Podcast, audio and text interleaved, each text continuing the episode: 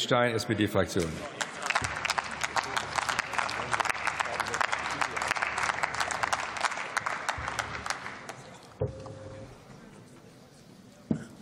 Sehr geehrter Herr Präsident, liebe Kolleginnen und Kollegen! Da hat der Herr Ploss jetzt ja mal zum Schluss mal ein richtiges Feuerwerk gemacht, wie man richtig Planungsbeschleunigung kann.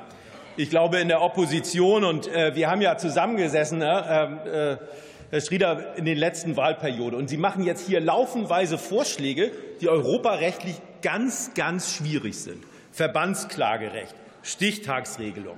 Und dann beim LNG-Terminal vergessen Sie eins. Wir sind beim LNG-Terminal ein erhebliches Risiko eingegangen, sowohl bei der Herstellung als auch bei der Frage des Rückbaus. Wir haben gesagt, die Umweltverträglichkeitsprüfung wird nachgeholt. So, das bedeutet, dass wir sozusagen dann wieder rückbauen müssen. Und wenn wir das ernsthaft bei den Hunderten, bei den Tausenden Straßenbaumaßnahmen machen würden, dann riskieren wir Milliardenbeträge. Und das ist eine unverantwortliche Politik, meine Damen und Herren. Und ich finde das auch unverantwortlich, wenn Sie sich jetzt hier herstellen als die Gralshüter der Wasserstraße, dass Sie da richtig was tun. Bei den letzten Haushaltsverhandlungen im Verkehrsausschuss, da stellt die Union doch glatt den Antrag, die Unterhaltungsbaggerung für die seewertigen Zufahrten zu streichen und das den Binnenwasserstraßen zur Verfügung zu stellen. Ich weiß nicht, ob das Ihre Hafensenatorin in Hamburg so besonders gut findet, dass Sie die Existenz des Hamburger Hafen gefährden.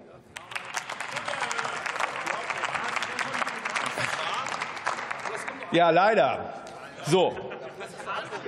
So, nun will ich mal sagen, ein Gesetz, wo ich in der letzten Wahlperiode auch dazu verhandelt habe das tolle Gesetz, das Maßnahmengesetz, Vorbereitungsgesetz.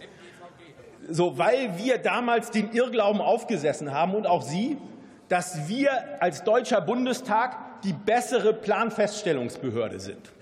Da wurden dann im Koalitionsvertrag waren fünf Maßnahmen drin, dann wurden dann zwölf Maßnahmen genannt.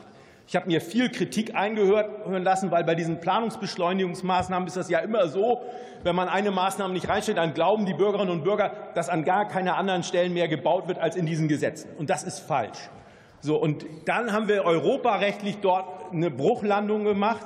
Und wir haben damals schon in den Anhörungen festgestellt, wenn wir denn diese komplexen Verfahren im Bundestag haben, abgesehen von den Mehrheitsbildungen, die nicht immer ganz einfach sind, haben wir dann natürlich auch noch das Problem, dass sich jeder Abgeordnete durch 20 Aktenordner fressen will. Und ganz ehrlich gesagt, wenn Sie jetzt schon bei 44 Seiten Probleme haben, dann werden Sie erst recht Probleme haben bei diesen Aktenordnern.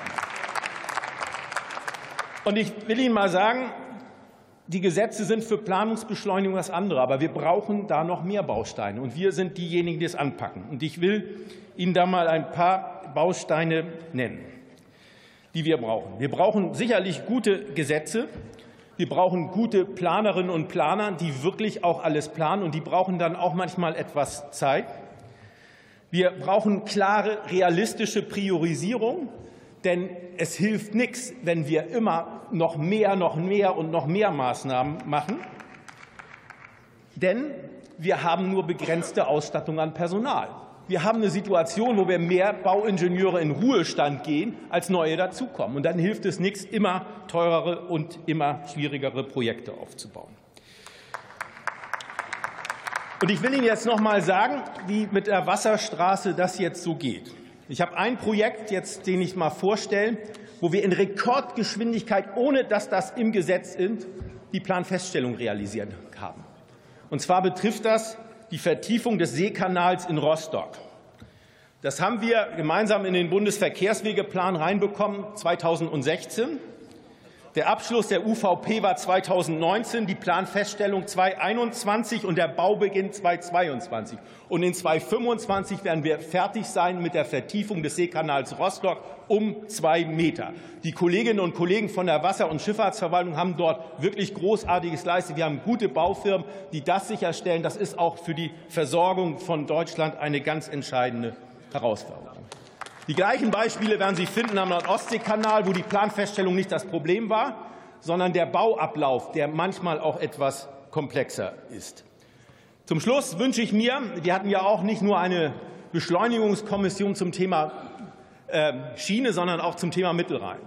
Und da zeigt sich, eine der zentralen Maßnahmen ist, dass wir die Mannschaft, das Team richtig gut an Bord haben. Und da fordere ich den Bundesverkehrsminister an, unterstützen Sie die Wasserstraßenschifffahrtsverwaltung, besetzen Sie diese Stellen bei diesem Teil wirklich gut. Wir können nicht nur mit halber Mannschaft volle Kraft vorausfahren, wir müssen mit voller Mannschaft richtig vorausfahren. Und das werden wir auch als Ampelkoalition schaffen. Vielen Dank. Herr Kollege Stein, herzlichen Dank.